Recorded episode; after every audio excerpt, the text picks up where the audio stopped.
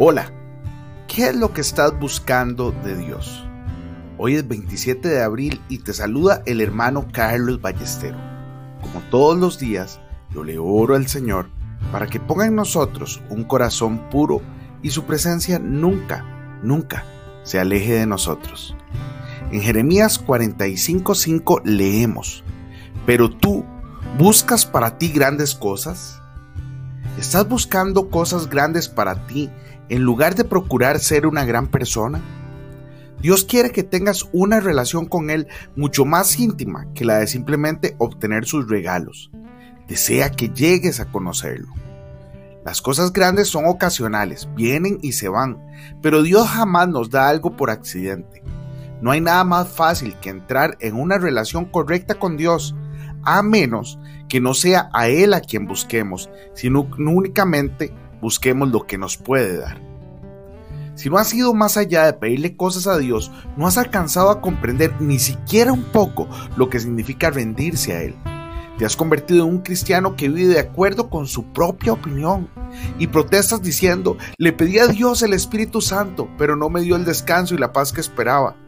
Inmediatamente Dios pone el dedo en la llaga y te dice, no estás buscando al Señor en absoluto, estás buscando algo para ti mismo. Jesús dijo en Mateo 7:7, pedid y se os dará.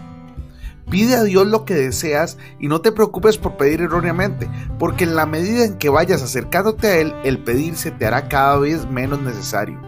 A medida que te acerques más a Él, dejarás de pedir cosas.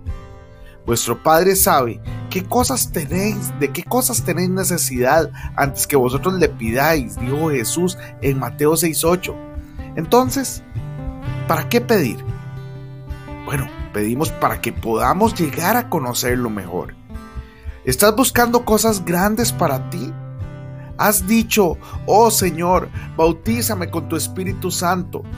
Si Dios no responde, es porque no te has entregado por completo a Él y todavía hay algo que te niegas a hacer. ¿Estás dispuesto a preguntarte qué es lo que quieres de Dios y por qué? Dios pasa por alto tu perfección actual por el bien de tu perfección máxima y final.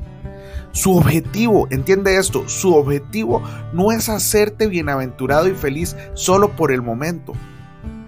Él está obrando en ti su máxima perfección todo el tiempo para cumplir con la petición de Jesús en Juan 17:22, para que sean uno, así como nosotros somos uno.